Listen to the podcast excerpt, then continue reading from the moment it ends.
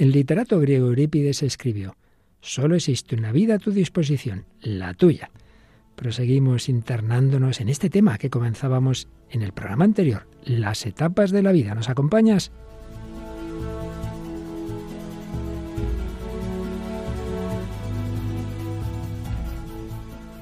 El hombre de hoy y Dios, con el padre Luis Fernando de Prada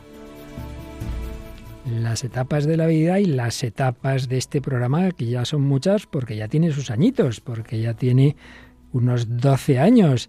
Y comenzábamos dentro del bloque del misterio del hombre la semana pasada a hablar un poquito de esas etapas de la vida, de ese ciclo vital, de cómo, salvo muerte prematura, vamos pasando esas etapas de, la infancia, de, de la pubertad, de la adolescencia, de la juventud, etcétera, etcétera muy interesante antropológica, psicológicamente y también espiritualmente. Pues seguimos, seguimos entrando en este interesantísimo tema. Etapas de la vida, etapas del tiempo. Terminamos, terminamos el mes de mayo con esta estupenda campaña de mayo que hemos realizado, mes de María, y entramos en el mes de la Eucaristía, en el mes del corazón de Jesús un mes precioso en el que siempre Radio María va al Cerro de los Ángeles, ¿verdad Paloma? ¿Qué tal Paloma? Bienvenida.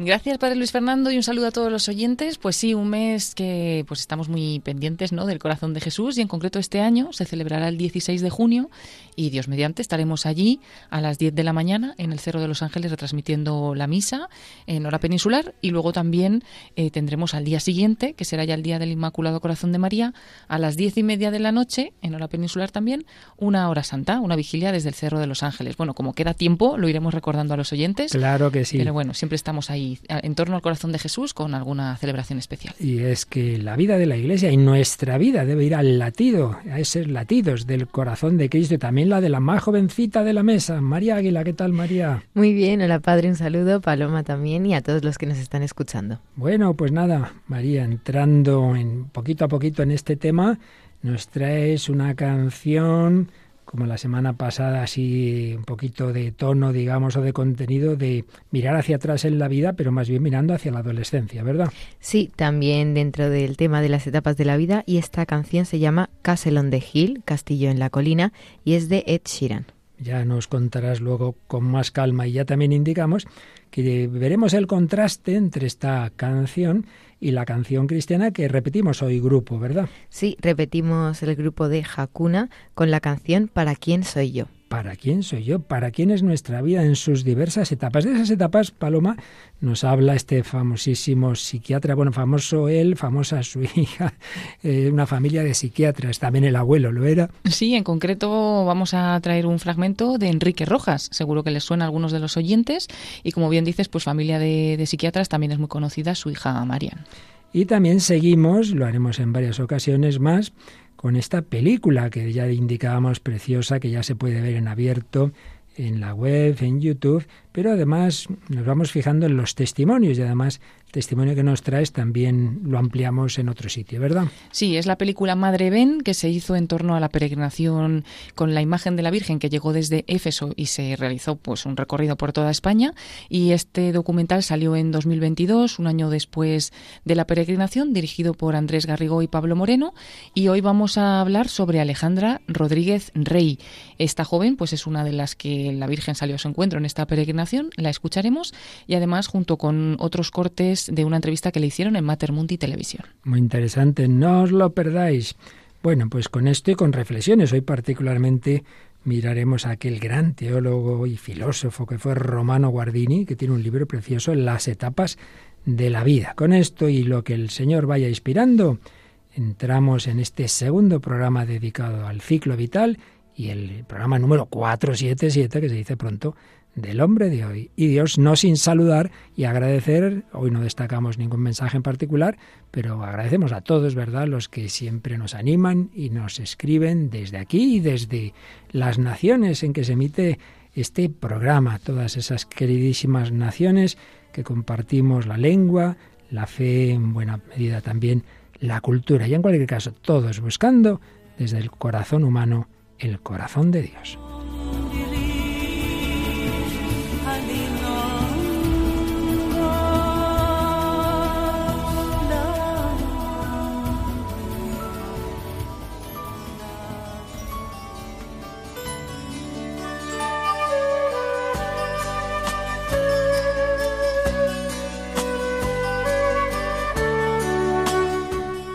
Hablábamos el día pasado, íbamos entrando en este tema y hablábamos de cómo todo lo que Dios ha creado, pues claro, no es Él, Él es el eterno, Él es infinito, Él es acto puro, Él tiene todo eternamente presente, pero nosotros todos somos limitados y la mayor parte de los seres vamos mm, evolucionando, vamos creciendo, la, la bellota se convierte en encina, bueno, pues el ser humano va pasando de distintas etapas. Aquí hay mucho escrito de psicología evolutiva, nosotros algo diremos desde esa perspectiva, pero ante todo una reflexión más ética, filosófica, teológica, sin menospreciar, ya lo digo, tampoco lo psicológico. Pero recordábamos también cómo lo que se da en la creación, Dios mismo lo ha usado en la historia de la salvación. Dios no ha hecho las cosas de golpe, son etapas. Pues claro, lo primero crearnos y luego pues todo lo que recoge el Antiguo Testamento, todas esas etapas tan largas de, preparación del momento central de la historia, que es la encarnación, el Hijo de Dios se hace hombre, el eterno, el infinito se hace finito, el que es espíritu puro se hace carne, el Logos se hizo carne y habitó entre nosotros. Las etapas de la vida de Jesús también, claro, la infancia, la, vida oculta, la vida pública, la pasión, la resurrección, y ahora a la derecha del Padre, desde allí, y a la Iglesia, y ya etapas de la vida de la Iglesia, de su historia. Algo se nos cuenta de los inicios en los hechos de los apóstoles y luego todo lo que vendrá. Y en nuestra vida, las distintas etapas y cómo la gracia de Dios y la vida eclesial también jalona esas etapas con los sacramentos. Sacramentos, para empezar, de iniciación, bautismo, confirmación, Eucaristía, pero hay sacramentos de curación, sacramentos de madurez. También hay etapas en la vida espiritual que han estudiado los grandes maestros de la vida cristiana, en la vida de oración, las moradas de Santa Teresa, las vías purificativa, iluminativa, unitiva, en fin, que este es un tema que atraviesa todo y nos referíamos también a esa obra que hemos usado en el bloque anterior mucho y la seguiremos usando aquí del padre Francisco Insa sobre la formación de la afectividad cristiana y también habla del ciclo vital y cómo pues es un ciclo que va avanzando en nuestra vida y daba estas características, es constante, progresivo, irreversible, necesario y con crisis de crecimiento. Pues normalmente en el paso de una etapa a otra hay sus crisis, que hay que tomarlas siempre como ocasión, pues eso, de crecimiento.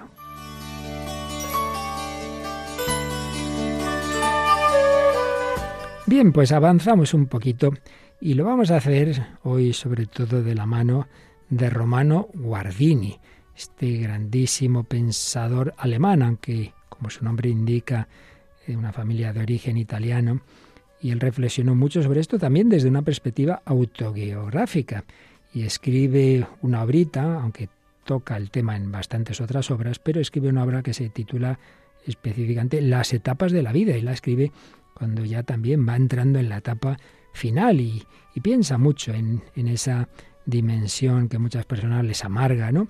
De, de, la ancianidad. Él hace unas consideraciones éticas, fenomenológicas, pero tiene un discípulo español, voluntario de Radio María, que siempre que puede nos ayuda. Ha sido profesor en la Complutense, el profesor Alfonso López Quintás. Él ha difundido mucho el pensamiento de Romano Guardini aquí entre nosotros. Tiene una introducción a esta horita en la que nos indica las claves de la misma y de ahí tomamos algunas ideas. Señala López Quintas como para Guardini cada fase de la vida aparece como la posibilidad de realizar de un modo peculiar el sentido nuclear de la existencia. En toda etapa de la vida puedes y debes realizar el sentido de la vida.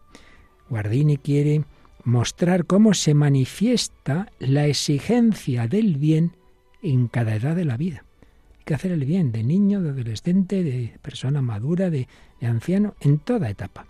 La verdad de cada persona consiste en buscar el bien y el valor en toda circunstancia. Guardini no se fija, como por desgracia ocurre tanto hoy día, en la eficacia, en el rendimiento, esta persona ya no rinde, ya no es útil. No, no es una consideración utilitarista, ni mucho menos. Hay valores mucho más importantes. Y en cada una de las etapas y momentos de la vida vibra el todo, las obras realizadas, las metas perseguidas, el amor dispensado y recibido, los vínculos creados. Esto es mucho más importante de que si obtuve tal éxito, tal título, tal, tal dinero, no, no. Esto que hemos dicho, ese amor dispensado y recibido, esos vínculos creados.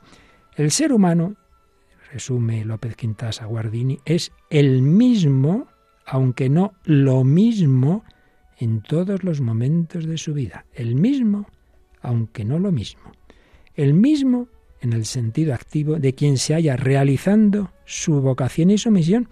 Sí, yo soy el mismo que el que tenía 20 años, ahí sigo luchando. De ahí la fecunda tensión interior que presenta nuestra vida en cada instante, por anodina y desvalida que pueda parecernos.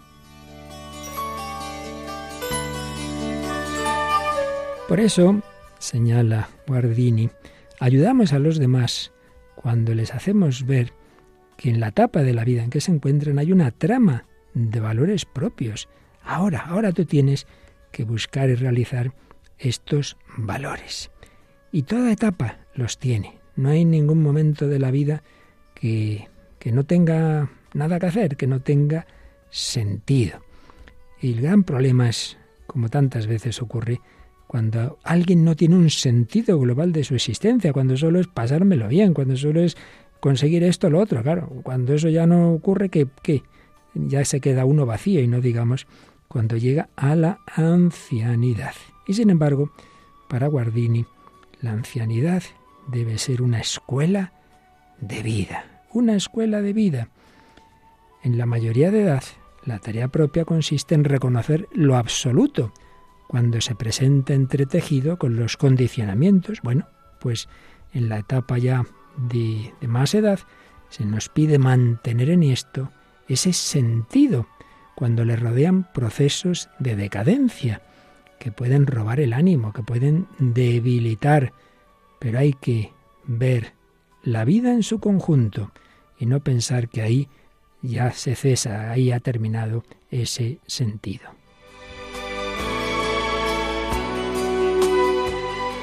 También, y aquí López Quintas recuerda otra obra de Guardini, La aceptación de sí mismo, y señalaba este pensador alemán que lo decisivo es aceptar el propio ser, aceptar la propia vida como un don. Esta frase la recordábamos el día pasado, aceptar la propia vida como un don que se nos otorga en el origen y como un obsequio que debemos hacer gustosamente al final a quien nos la dio. Y por tanto recibir siempre con agradecimiento la vida en cada fase de la misma, en cada fase ser agradecidos y el tener esa actitud de agradecimiento nos lleva a conceder a cada momento de la existencia su debido valor. Y insisten, podemos decir que los dos pensadores, en que el valor de la existencia humana radica en su capacidad de crear vínculos, establecer relaciones de amistad, ámbitos de convivencia. Claro que sí, el hombre así se va desarrollando y esto en todas las etapas de la vida no solo en la niñez y juventud, también en la edad madura y también en la ancianidad y senilidad. El hombre es un ser de encuentro. Este es un tema muy de López Quintás, un ser de encuentro, ser que se despliega abriéndose a otros seres, creando con ellos campos de juego, relaciones de encuentro. Esa apertura implica riesgo, claro, pero aporta una forma nueva de realización más creativa, más madura, más rica y supone un modo renovado de estabilidad. Y así, como una visión de conjunto rápida, de lo que luego nos explicará con más detalle Guardini, López Quintas indica algunas etapas. En el seno materno, el niño se haya unido a la madre con un tipo de vinculación casi fusional. No tiene iniciativa, claro, no tiene capacidad de crear vínculos, la unidad le viene dada. Pero cuando ya nace, el vínculo nutricio se rompe, el niño poquito a poquito va cobrando cierta independencia, pero claro, se siente desvalido. Necesita por completo de, de, esos padres, sobre todo de la madre al principio, que debe crear con el niño un ámbito de acogimiento y tutela, lo que Rolf Carballo llamaba una urdimbre afectiva, que suscite en él una actitud de confianza incondicional en el entorno. Eso ya lo veremos. Es fundamental esa primera etapa de la vida si el niño ha sido acogido, va a tener confianza en la vida, confianza en el mundo. Si no, ya empezará con miedo, ya empezará mal su relación. Pero bueno, todo eso podrá arreglar. una situación evidentemente más arriesgada que antes, porque esa tutela y acogimiento pueden faltarle, pero tiene la posibilidad en cambio de iniciar una relación de encuentro, lo que supone un modo de vinculación más perfecto que la fusión que tenía, claro, en ese estado fetal. Una vez conseguido cierto amparo en el hogar, viene lo siguiente, el niño sale al colegio, necesita crear vínculo con amigos, entornos nuevos, va ampliando poco a poco su ámbito de vida sin perder el ámbito familiar, que siempre eso debe ser el primero y modélico.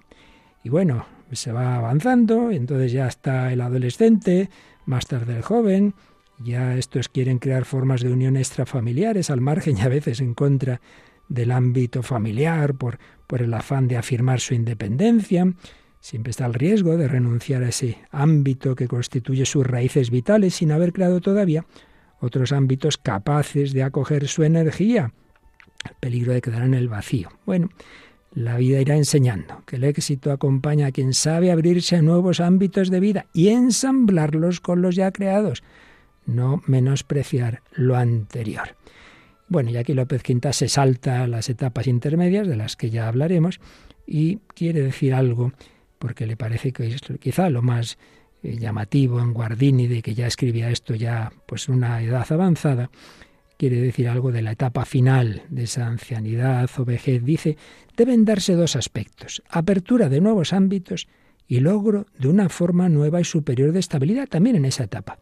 Podría pensarse que en esa etapa hay puro deterioro físico. Pues no, para Guardini el verdadero, es cierto, el verdadero deterioro que se da en lo físico supone, sin embargo, debe suponer un modo nuevo de apertura, la apertura al Creador, la apertura a lo eterno. Y por eso, cuando esa etapa se asume bien, con la debida preparación, lleva una forma inédita de plenitud y de seguridad o amparo cuando ya iba a cumplir 70 años, que en aquella época, esto hace ya bastantes años, era pues una edad ya bastante, sonaba mayor que hoy día, ¿verdad? Escribía Guardini en su diario, nueva, maravillosa experiencia. El pensamiento de la vida eterna se me ha hecho cercano. Si Dios me concede esa gracia, me iré con Él. Entonces cesará la menesterosidad que todo lo penetra todo lo destruido y falto de sentido. Él me da vida y sentido. Y escribía en otro lugar, pero ¿qué hago yo? Ser finito en una existencia eterna. La respuesta me la da este otro pensamiento. En esa existencia eterna yo no estoy como un ser aislado. Lo eterno es Dios. Yo estoy en la eternidad en cuanto estoy en Él. Él es quien asumió nuestra existencia en la suya. El eco de este misterio es que Él nos concede asumir su existencia en la nuestra. Este en, en, en Dios es el cielo, es el cielo, la eternidad de la salvación. Por ello, también esa etapa, claro que sí, es muy importante, más que importante, debe ser la culminación de todas las demás. Si uno, por el contrario, como pasa tantas veces hoy día, rehuye asumir la propia muerte como una posibilidad de su vida que debe ser realizada con pleno sentido y solo se ocupa de sorber ansiosamente los últimos goces que les dado disfrutar, no podrá hacer nada sensato y digno en la edad senil. Se verá abocado a una vida mezquina. En cambio, el anciano que vive su condición senil con la debida elevación de espíritu, sin crisparse sobre sí mismo, cultivando desde joven el autodominio, el orden, la atención a los demás, no tendrá una vida de amargura. No, no la vivirá como pura liquidación, como un sinsentido y humillación. No, ese tipo de ancianos son una bendición. Nos revelan a todos que también esa etapa es vida porque la muerte misma sigue siendo vida.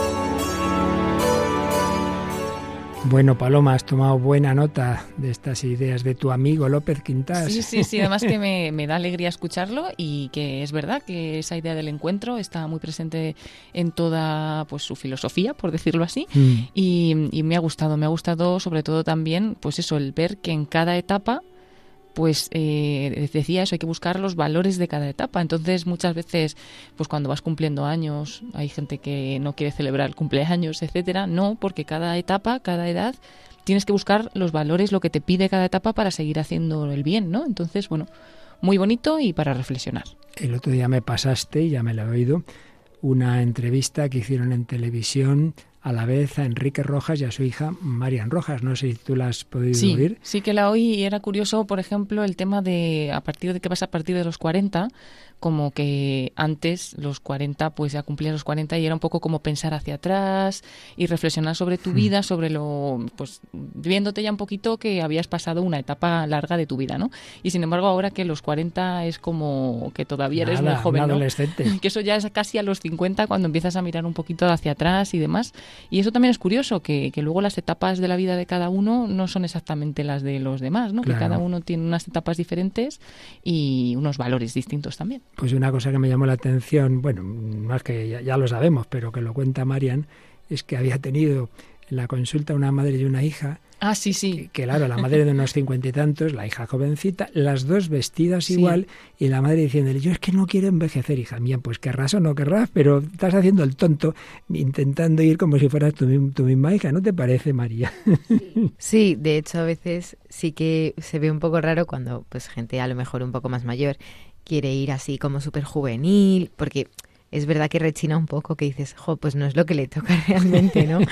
Pero, pero bueno, sí que yo creo que... ahí a la edad joven. Claro, yo creo que hay que aceptar un poco, pues en la etapa en la que estás, que, jolín, todo tiene como su parte bonita, es lo que hablábamos aquí, y yo pues siempre lo he visto así, que cada edad es distinta y todo tiene su parte buena, también su parte un poco peor, pero igual que todas. Decía Marian, de hecho, que en un pueblo de Japón habían descubierto que estaba como la gente más feliz del mundo, bueno, estas estadísticas, que viven más tiempo. Y en curioso era que era mm, la gente mayor, pero porque realmente no rechazaban el cumplir años y ser mayores, sino que adaptaban en cada etapa pues mm, que cada etapa es buena, ¿no? Y sobre todo también el respeto que tenían las personas a la ancianidad. Eso lo dicen también mucho de África. Allí, claro, el anciano es el que más sabe, el que tiene más sabiduría. Aquí los quitamos de en medio rápido, entonces, claro, nadie quiere llegar a eso, claro. Y en cambio, en Japón, por lo visto, en ese sitio en concreto, y son donde todos los años las personas que llegan a más años son de allí. Dice, mira tú qué casualidad. Bueno, pues no es eso lo más habitual en nuestro occidente y María nos trae una cancioncita así más eso, muy adolescente, ¿verdad? Sí, y la canción se llama Castle on the Hill y es de Edward Christopher Sheeran, conocido como Ed Sheeran, que es un cantautor y músico nacido en Inglaterra.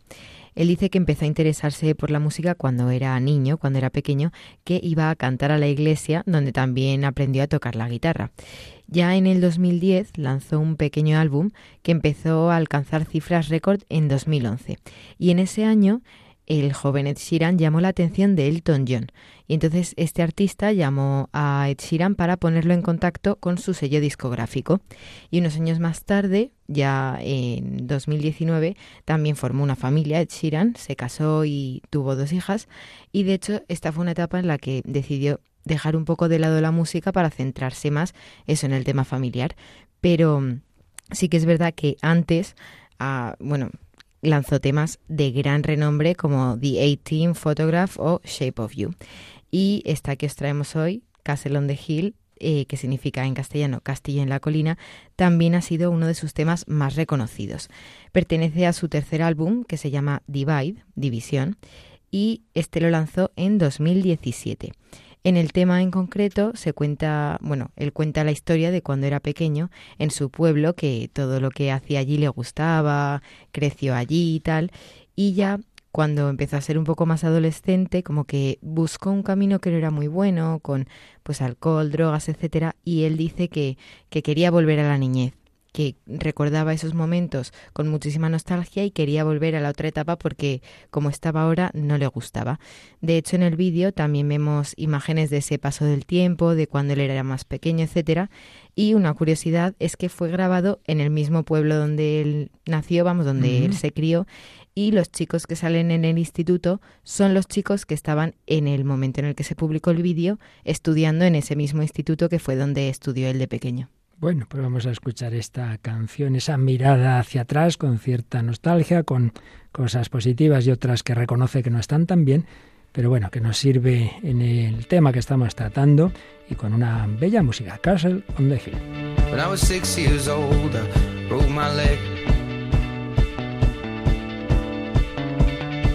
I was running from my brother and his friends. Tasted the sweet perfume of the mountain grass I rolled down. I was younger then. Take me back to when I found my heart, broke it here, made friends and lost them through the years. And I've not seen the boring fields in so long. I know I've grown, but I can't wait go home.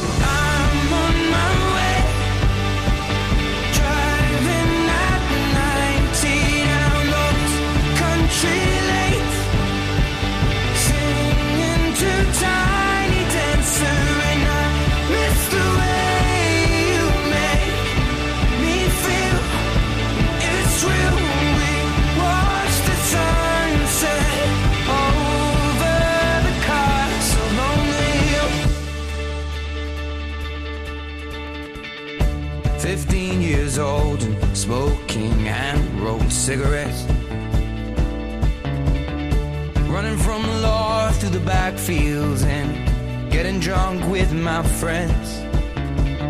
Had my first kiss on a Friday night. I don't reckon that I did it right, but I was younger then.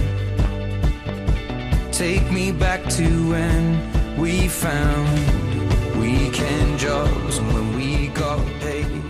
tenía seis años me rompí la pierna, estaba huyendo de mi hermano y sus amigos, probé el dulce perfume del pasto de la montaña mientras bajaba rodando. Era más joven en esa época. Llévenme de vuelta, llévenme de vuelta cuando encontré mi corazón, lo rompí, hice amigos, los perdí. Va recordando así su vida. Estoy en mi camino conduciendo a 90 por esos caminos rurales cantando Tiny Dancer. Extraño la forma en que me haces sentir y es real. Vimos la puesta del sol sobre el castillo de la colina, pero luego recuerda que a los 15 fumaba cigarros enrollados a mano, huía de la ley, me emborrachaba. Va recordando esos momentos cuando encontrábamos trabajos de fin de semana, comprábamos tragos baratos, los bebíamos directamente, mis amigos y yo no hemos vomitado hace mucho, pero en el fondo quisiera volver, quisiera volver a casa. Está con esa nostalgia. Uno ya está con su segunda esposa, Piensa que ha pasado de sus amigos. Uno tiene dos niños, pero vive solo. El hermano de otro tuvo sobredosis. Otro no hace más que trabajar. Pero esas personas me criaron. No puedo esperar volver a casa.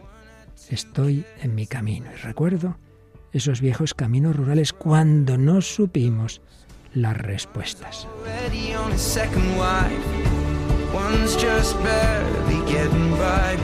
These people race me and I can't wait to go home and I'm on my way.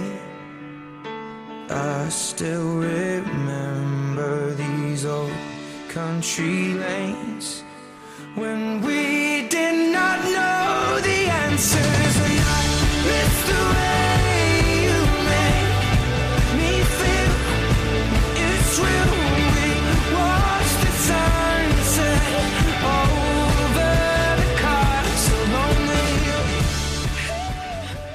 Están escuchando en Radio María El hombre de hoy y Dios, con el padre Luis Fernando de Prada, Paloma Niño y María Águila. Pues aunque hayan pasado los años, desde luego la voz la tiene este Sheeran, ¿eh? la ha mantenido muy bien. ¿Tú cómo interpretas esa mirada hacia atrás, esos recuerdos, María? Pues yo la verdad es que lo interpreto como que él ve esos recuerdos y sí que dice, quiero volver a esa etapa cuando era más joven, porque pues ahora ya está en otra etapa de la vida, que es la adultez, pero claro, luego dice como, no, estoy en mi camino, o sea, tengo que seguir el camino, echa la vuelta atrás y dice, jo, ojalá volver con todos mis amigos, aquí entran también un poco pues esos vínculos que hizo cuando era pequeño, que era el momento que tocaba con sus amigos, etcétera, pero por otra parte quiero seguir mi camino. O sea, sé que estoy en otra etapa, es la que me toca y también es bonita y quiero seguirla. Entonces yo lo veo un poco así, como nostalgia, pero, pero no. ¿Y Paloma? Pues estaba pensando en una, algo que escuché alguna vez eh, que decía que cuando uno tiene buenos recuerdos de su infancia siempre está sostenido, ¿no? Como que cuando, sobre todo las vivencias familiares te han acompañado, has estado, como bien decíamos también antes en la introducción, pues con un buen apego con tus padres y demás, luego todo en la vida se sostiene con aquello, pero claro, es diferente a soñar con aquello como que todavía quiero otra vez ser pequeño y quiero volver a vivir las cosas de pequeño. No es eso, ¿no? Pero que siempre una buena infancia pues nos, nos ayuda. Y luego en concreto pensar que aquí también parece en la canción que vuelve a pensar en esos momentos de la infancia como mm, si interpretara más en negativo el presente. Por eso, por ejemplo, habla de mm. los, de los eh, amigos, que uno tiene dos hijos pero está solo, el otro ya va por la segunda mujer, el otro, entonces como que... El otro mm, murió de sobredosis. Entonces vuelve atrás porque también en este momento pues no es tan bonito como cuando era de pequeño, ¿no? Sí, ese recuerdo, bueno, aquí hago ya también mi interpretación, sí, huíamos de la ley, nos emborrachábamos, los cigarros, sí, sí, pero claro, eso fue llevando a alguno pues esa droga, esa sobredosis, a, relaciones superficiales, habla también de su primer beso, dice uno ya está con su segunda esposa, el otro apenas sobrevive, otro no hace más que trabajar, o sea, él también ve que no, que no han encontrado en la madurez lo que esperaban. Claro, que al final es eso, que él sabe que es lo que le toca, pero no le gusta por eso, por, por todo lo que está viendo que, que es pues como más negro, por así decirlo, que cuando estaba en la infancia, pero claro, también es un poco a lo que les ha llevado por vivir esa infancia. Así es. Bueno, pues iremos viendo en próximos programas cómo aprovechar cada etapa de la vida. De momento vamos a escuchar simplemente cuando publicó uno de los muchísimos libros que tiene Enrique Rojas, publicó uno, ¿recuerdas el título? Vive tu vida. Vive tu vida, sí, creo que fue en 2013, en una entrevista en televisión, pues hizo una síntesis de lo esencial del, vamos, una síntesis súper sintética, aquí la tenemos en dos minutos prácticamente. Vamos a escucharle y ya en próximos programas iremos avanzando ya con calma en todas esas etapas. ¿Cómo se, cómo se saborea la vida? Por ejemplo, el niño, eh, cuando tiene un año y medio, por decir uno de los aspectos más importantes, maneja entre 50, 60 o 70 palabras. Cuando el niño tiene tres años, maneja mil. Es decir, en año y medio es un crecimiento exponencial del lenguaje privado, del vocabulario personal. El niño en los primeros años es todo su madre, es decir, la relación con la madre es entrañable. El niño conoce el mundo por la boca, el niño se lleva todo a la boca. Las mucosas bucales son la primera exploradora de la realidad. Luego, por ejemplo, pensemos cuando aparece la pubertad, que es de los 10 a los 16 años aproximadamente, la pubertad es una época que se ha llamado siempre en lenguaje coloquial la edad del pavo. El niño está tonto, está, está patoso, Luego viene la adolescencia, que es la grande rebeldía, ¿no? Es, impresionante en donde aparece eh, con fuerza, pues todos los, proyectos están vivos y coreando. Cuando eres joven, esto lo, lo digo en el libro, cuando eres joven estás lleno de posibilidades. Cuando eres mayor estás lleno de realidades. Es decir, cuando tienes ya una edad, pensemos 30, 35, 40, hay balance existencial. Es decir, cada segmento de nuestra travesía rinde cuenta de su viaje. Y saben, los grandes, los cuatro grandes asuntos de la vida aparecen en la palestra, son revisados. Hacemos cuentas con nosotros mismos, son amor, trabajo, cultura y amistad. Esta tetralogía, en ella se hospeda lo mejor del ser humano. Entonces, pues revisamos la vida afectiva, la vida profesional, la cultura y los amigos. Hablo de estos cuatro ingredientes y luego, por supuesto, eh, está la madurez. La madurez es serenidad, y benevolencia. Y luego está la tercera edad, que mm, uno es, uno es viejo, uno es mayor. Yo lo pondría, daría la siguiente definición. Uno se hace mayor cuando sustituye sus proyectos mm, y sus ilusiones por las vivencias del pasado. Es decir, uno es mayor cuando empieza a mirar más hacia atrás que hacia adelante. La felicidad consiste en ilusión. ilusión son tener metas, retos, objetivos, planes por cumplir. Cuando ya no tienes ilusiones, sino tienes recuerdos fundamentalmente, entonces eres viejo. Has atravesado esa frontera. Bueno, era la síntesis que Enrique Rojas hacía de este libro. Él suele repetir de una manera que lo hace muy sintéticamente y muy pedagógica unas cuantas indicaciones que están presentes en prácticamente todas sus obras, pero desde luego ha conseguido aquí. Nos ha dado unas claves. Fíjate, por ejemplo, la canción que hablábamos antes, cuando dice uno hace balance existencial de sus etapas anteriores, ¿no? Que es lo que hacía Ed Sheeran en esa en esa canción, ¿no? Eh, he visto que has tomado nota, por ejemplo, de si uno la primera etapa es más bien son posibilidades y luego en cambio uno ya vive más de realidades, ¿no? Sí, sí, he apuntado justo. ya te he visto, ya te he visto, ya te he visto. Y luego también en la parte final, cuando uno mira más al pasado que al futuro, ¿verdad?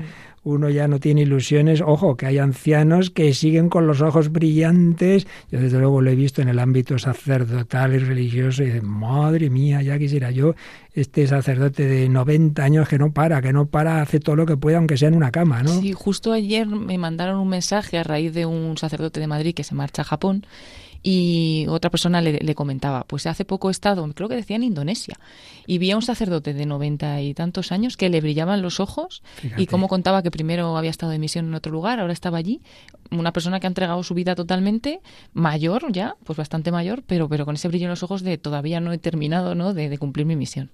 Al revés, miro hacia adelante y es que no hay que olvidarlo nunca, claro, como decía Romano Guardini, nos espera lo mejor, nuestro futuro es Dios, así que nada de que vamos para abajo, eso desde la fe, pero incluso humanamente, como dice Enrique Rojas, siempre hay que tener una ilusión, siempre hay que mirar hacia adelante. Bueno, pues esto es lo que les ocurrió a una familia con una situación dura, difícil, y aquí vamos por un lado a la película que empezamos a comentar la semana pasada, pero también a los testimonios y en concreto a un testimonio que aparece en ella, Paloma. Pues sí, vamos a hablar del testimonio de Alejandra Rodríguez Rey. Es una joven que, bueno, vamos a ver cómo ella misma nos cuenta su testimonio, eh, porque es hija de una, bueno, su madre tiene ELA, esta enfermedad pues tan difícil, y, y, bueno, pues ella siempre ha cargado un poco con la angustia, con el miedo de perder a su madre, aunque lo viven mm, estupendamente. O sea, aquí tenemos en la radio una compañera que es amiga de la madre de esta chica, de Águeda Rey, y cuenta cómo es un testimonio viviente, porque la ves ya en silla de ruedas, ya pues con bastantes limitaciones, pero como decíamos antes, ¿no? Con esa sonrisa, con, con esa alegría de, estoy viva y sigo viviendo y, voy hacia adelante, ¿no? Y, todos los hijos, a raíz de la conversión de ella, también se acercaron a la fe y son una familia muy, muy religiosa que además, pues esta chica que vamos a escuchar ahora su testimonio, ha estado aquí, cantó con nosotros en una hora santa hace años y, mm, bueno, pues una familia muy alegre y, muy ejemplar también. Pero eh, tuvo un, pues un encuentro más fuerte con María, con la Virgen, a raíz de esta peregrinación y esta película de Madre Ben. Vamos a escuchar primero su testimonio. Yo, bueno, eh, desde que tengo eh, cinco años, para cumplir seis, a mi madre le diagnosticaron una enfermedad neurodegenerativa que se llama ELA y le dieron un diagnóstico de como mucho 3, 5 años. Entonces, bueno, fue un palo pues muy duro porque mi madre era muy joven, tenía hijos muy, muy pequeños y, y pues eh, la previsión era muy mala. Entonces, bueno, eh, por milagros de, Dios y de la Virgen, eh, mi madre, gracias a, Dios, hoy sigue viva y sigue con nosotros, ¿no? 13 años después y sigue bien, o sea, está enferma, pero está bien. Entonces, eh, aunque yo esto para mí siempre ha sido un motor en mi vida, el pensar que, Dios a nosotros nos ha regalado tanto tiempo, yo vivía con mucho miedo. Con muchísimo miedo porque al final una madre no se puede sustituir, es que tu madre es tu madre, ¿no? Y, yo siempre he tenido mucha relación con mi madre, entonces imaginarme que un día mi madre no estaría ahí conmigo para, para ayudarme en cualquier cosa, para acompañarme, para, pues para todo lo que hace una madre, pues para mí eso me generaba un vivir día a día con miedo, ¿no? Yo es que me iba a dormir y, y lo único que podía pensar es que a lo mejor al día siguiente yo ya no estaba con mi madre, ¿no? Y vivir así es angustioso, por mucho que tengas fe, porque yo tenía fe y iba a misa, creía, pero profundamente aún así vivía con miedo, ¿no? Y escuchaba muchas veces de los propios labios de mi madre que no me preocupase porque yo tenía otra madre, que era la Virgen, ¿no? Y sí, muy bien, pero, pero no, para mí no era lo mismo, ¿no? Digo, sí, vale, sí, es muy bonito, la Virgen es mi madre, pero en realidad no la conocía tanto, ¿no? Eh, de hecho, nunca rezaba la Virgen. Rezaba el rosario con mi familia, pero nunca rezaba yo a la Virgen de hablar con ella, de contarle cosas, ¿no? Yo siempre hablaba con, con Dios.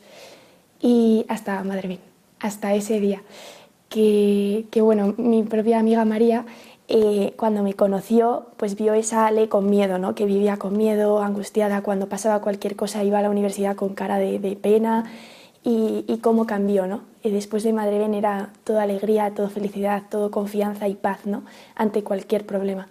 Entonces, em, pues nada, desde que fui a Madre eh, la Virgen me regaló ese día el decirme, es que estoy viva, es que no es una cosa bonita más de la fe, es que realmente estoy aquí contigo, y por eso me permitió, pues yo creo, tocar su piel, ¿no? O sea, sentirla. Y, me abrazó y me dijo, es que no solo te abraza tu madre, es que te abrazo yo. Yo soy tu madre también. Y si algún día falta tu madre, porque faltará, a todos nos faltará, eh, me tienes a mí. Entonces, y me tienes a mí en ese momento y me tienes a mí ahora. Así que no tengas miedo, ¿no? Eso es, eso es como lo más, lo más fuerte que yo sentí de la Virgen ese día, el no tengas miedo. Entonces, em, pues desde ese momento yo creo que lo que más ha cambiado en mi vida no es mi vida en general, mi vida sigue siendo igual, sigo teniendo una madre enferma, sigo haciendo las mismas cosas y todo igual, ¿no?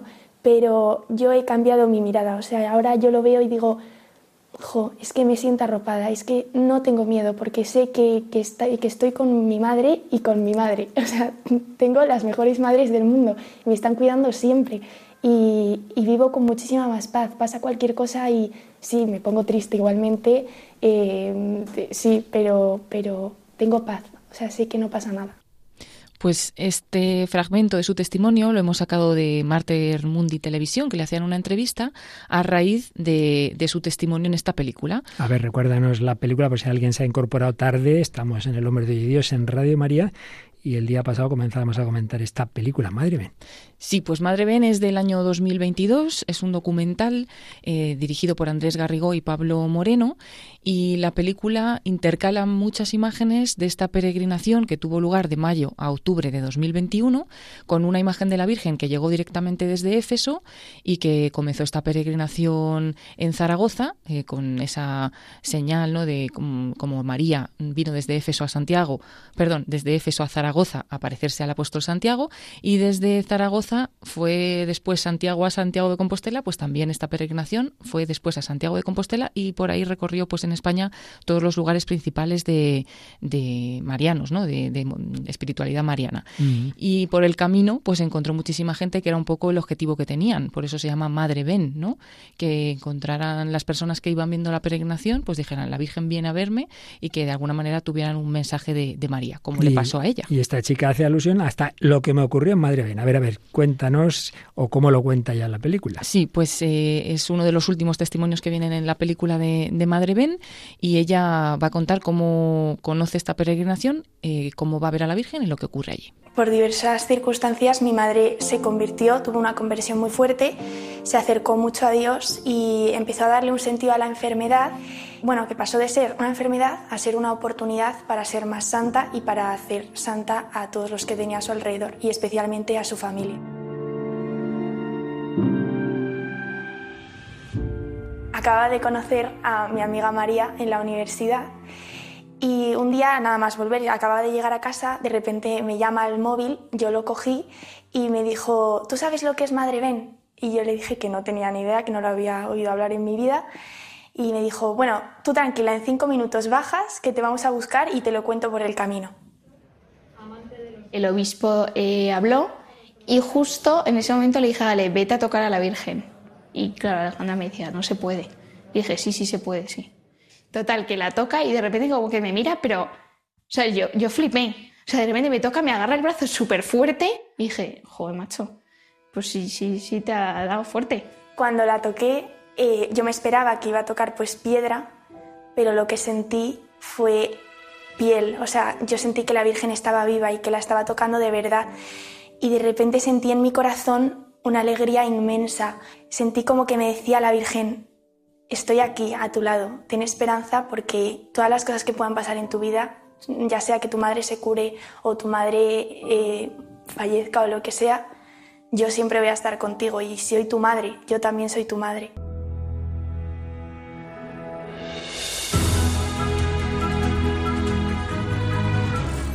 Madre mía, fuertecito el testimonio, ¿verdad, María? Sí, yo como con todos los testimonios de esta película es que siempre me emocionan y me ponen la piel de gallina.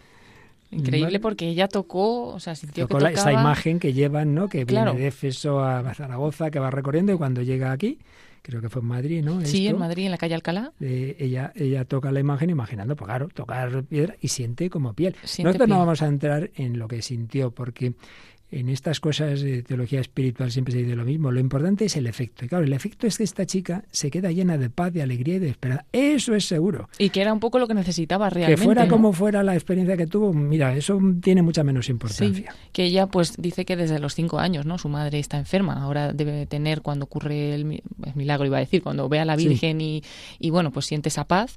Eh, tendría, tendría 18, 19 años. Entonces es como una respuesta no a una vida pues de angustia, como ya decía, de miedo, de vivir con fe la enfermedad de su madre, además su madre pues intentando extender a toda la familia esa fe, pero, pero al final en el fondo tenía esa angustia. Entonces es como que al tocar a la Virgen siente la paz total que estaba necesitando durante tanto tiempo eh, por, por ese motivo, ¿no? Y bueno, pues de alguna manera ya la Virgen sabe cómo lo hizo, pero, pero lo hizo. Que, que es verdad que es madre, que no está ahí lejos.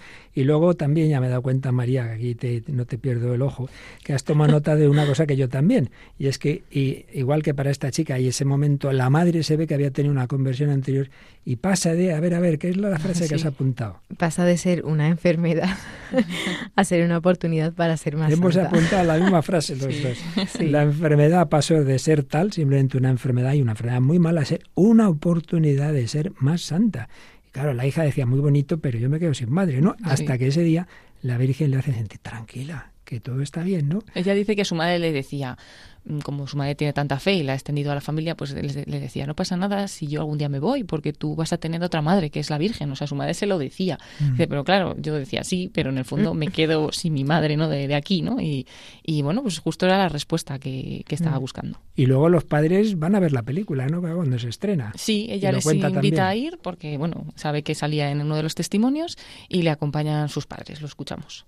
También fui muy especial porque mis padres, bueno, cuando a mí me pasó esto de Madre Ben, yo se lo conté al tío, al tío Quique y a mi amiga María y a mis padres. Y cuando se estrenó la película yo les dije que por favor eh, que viniesen conmigo, hice todo lo posible por conseguir unas entradas con silla de ruedas, con todo.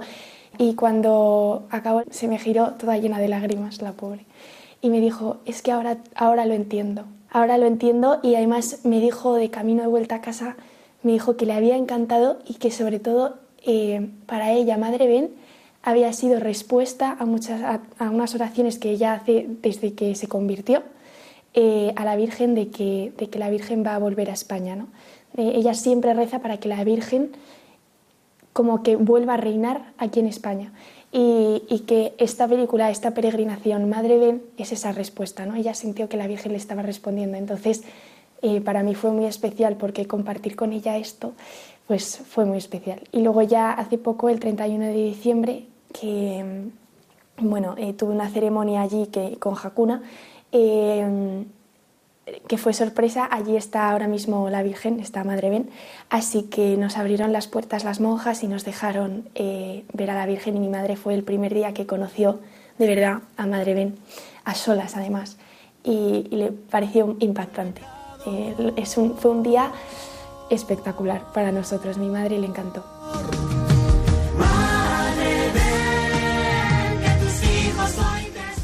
Bueno, pues ahí tenemos un ejemplo de lo que estamos hablando hoy.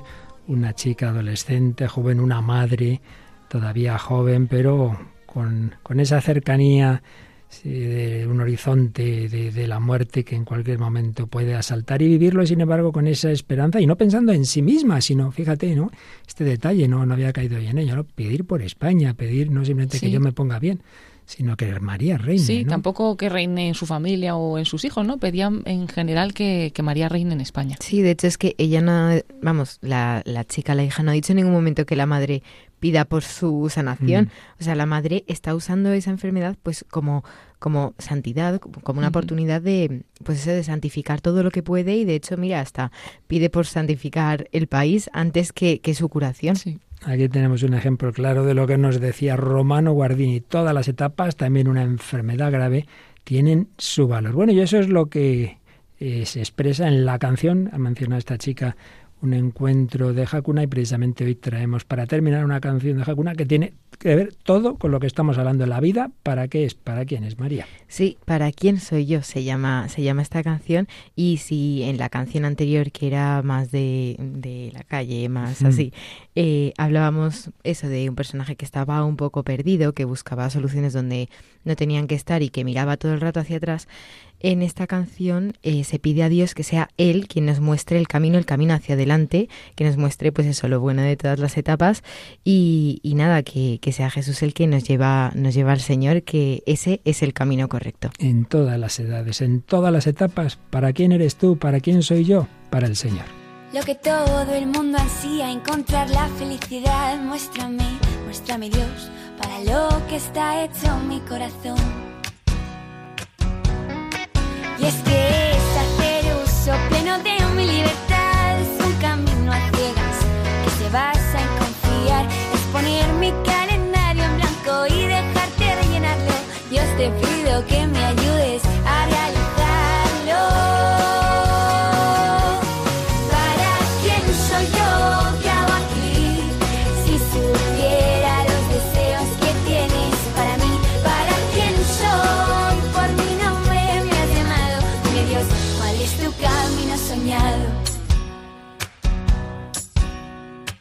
Quiero encontrar mi vocación, el molde perfecto de mi corazón. Estar en ti, por ti ser enviado. Señor, quiero caminar contigo de la mano, donde mi corazón salte y el tuyo quiera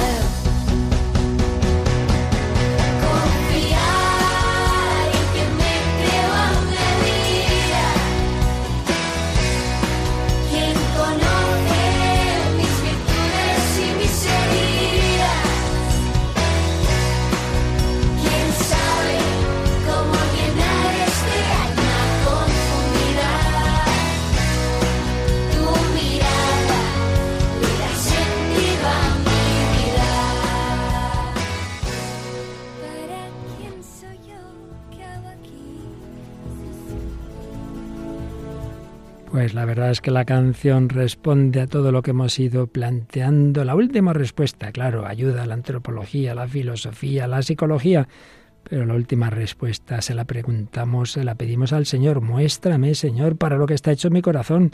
Y claro, ahí no basta con eso, hay que hacer uso pleno de mi libertad, confiando y poniendo mi calendario en blanco y dejándole al Señor rellenarlo, pero saber que yo no elijo, no, no, tengo una vocación que me ha dado otro Quiero encontrar mi vocación, el molde perfecto de mi corazón, estar en ti, por ti ser enviado. Y todo ello con confianza. Confiar, como esa chica Ale, en quien me creo a medida, quien conoce mis virtudes y mis heridas, siempre hay heridas en el pasado, quien sabe cómo llenar esta alma confundida. Tu mirada le da sentido a mi vida. Bueno, pues una canción preciosa, ¿verdad, Paloma, que nos ha traído hoy María? Yo creo que nos ayuda a todos pues a seguir caminando en cualquier etapa de nuestra vida. Sí, hoy nos vamos con esas ganas, ¿no? da igual en la etapa que estemos y en la que estén los oyentes, pero vamos hacia adelante. Aprovecharla y nada de cuando vienen esas tentaciones, yo que pinto aquí, yo me quito de en medio, cuando llegan los problemas, todo lo contrario, te queda lo mejor. Bueno, María, te ha gustado el programa, ¿verdad? Sí, me ha gustado mucho y yo también me quedo con eso de que hay que vivir la edad que tenemos, la etapa en la que estamos y que no hay que mirar para atrás, hay que aceptarlo, que, que todas las etapas tienen su lado bueno. Claro que sí, a ti te queda uh, mucho por delante y muy bueno también. Bueno, pues Paloma, también nos queda, si Dios quiere y nos lo concede, muchos programas por delante y ahora a continuación llega uno pues de alta calidad musical, ¿verdad? Sí, hoy vamos a recibir en el estudio de Radio María al Padre José Luis Simón con el programa La Biblia en partitura. Y recordamos que todos los programas, o casi todos los de Radio María, y desde luego los de esta edición de los todos los del hombre de Dios, esta edición dentro de unos minutitos, bueno, a lo mejor unas horas todavía pero bueno, enseguida estarán en el podcast donde se pueden escuchar y también se pueden pedir recopilatorios de este y demás programas. Sí, todo ello en la página web de Radio María, en www.radiomaria.es. Pues accedemos y enseguida en la sección de podcast entramos y buscando por orden alfabético buscamos este programa, El hombre de hoy y Dios, y aparecen todos los programas. Cuando esté, también ya, pues 477 programas del hombre de hoy y Dios. Y además, como siempre, ponemos ese enlace del podcast en nuestras redes sociales en concreto en, el Facebook del Hombre de Hoy y Dios. Y bueno, pues también a través de, esa página web se pueden hacer pedidos de programas y, bueno, pues todo, toda la información de Radio María está, está ahí. También en el Facebook los comentarios o también si se quiere uno extender un poquito más, mejor el correo.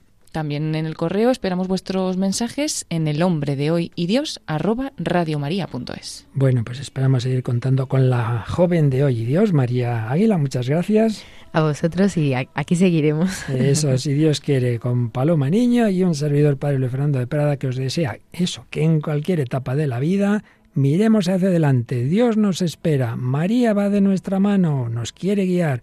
Tenemos madre, con ella se puede. Así concluye El hombre de hoy y Dios, un programa dirigido en Radio María por el Padre Luis Fernando de Prada.